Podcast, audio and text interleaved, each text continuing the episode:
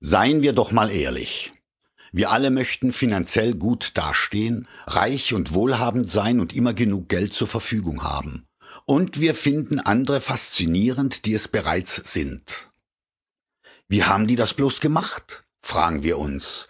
Und wie können wir das auch schaffen? Die Wahrheit ist sehr einfach. Reiche Leute verstehen und tun Dinge, die wir nicht verstehen bzw. tun.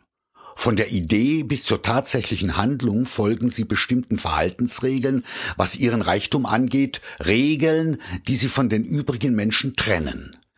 Dieses Buch nennt und erläutert Ihnen diese Regeln, damit auch Sie, wenn Sie es wirklich wollen, reich werden können.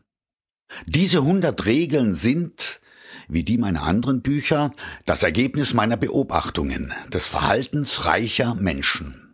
Es ist, wenn Sie so wollen, eine Verbindung von Beobachtung, Magie und Sympathie. Wenn wir Menschen toll finden, wollen wir so werden wie Sie.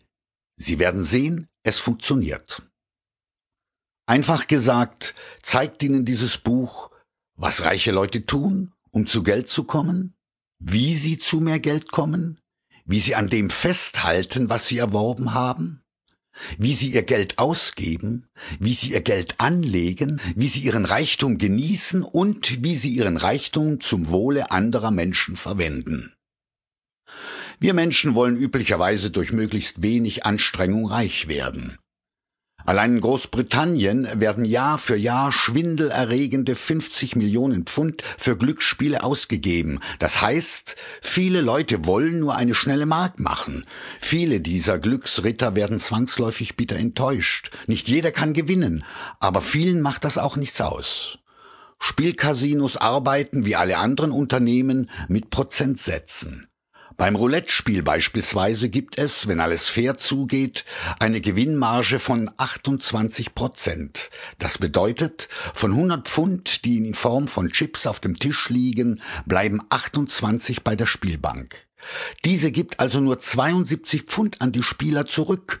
Natürlich nicht unbedingt an die, die den Betrag gesetzt haben.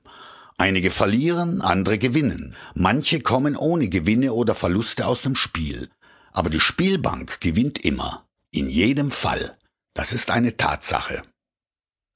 Wenn so viele Leute um so viel Geld spielen, bedeutet das für mich, der ich schon einmal in einem Spielcasino gearbeitet habe, dass sie zu viel Bargeld haben und etwas davon loswerden wollen, dass sie unverdrossen an ihr persönliches Glück glauben, dass sie vielleicht sogar verlieren wollen, damit sie sich frustriert fühlen können, dass sie das schnell verdiente Geld suchen.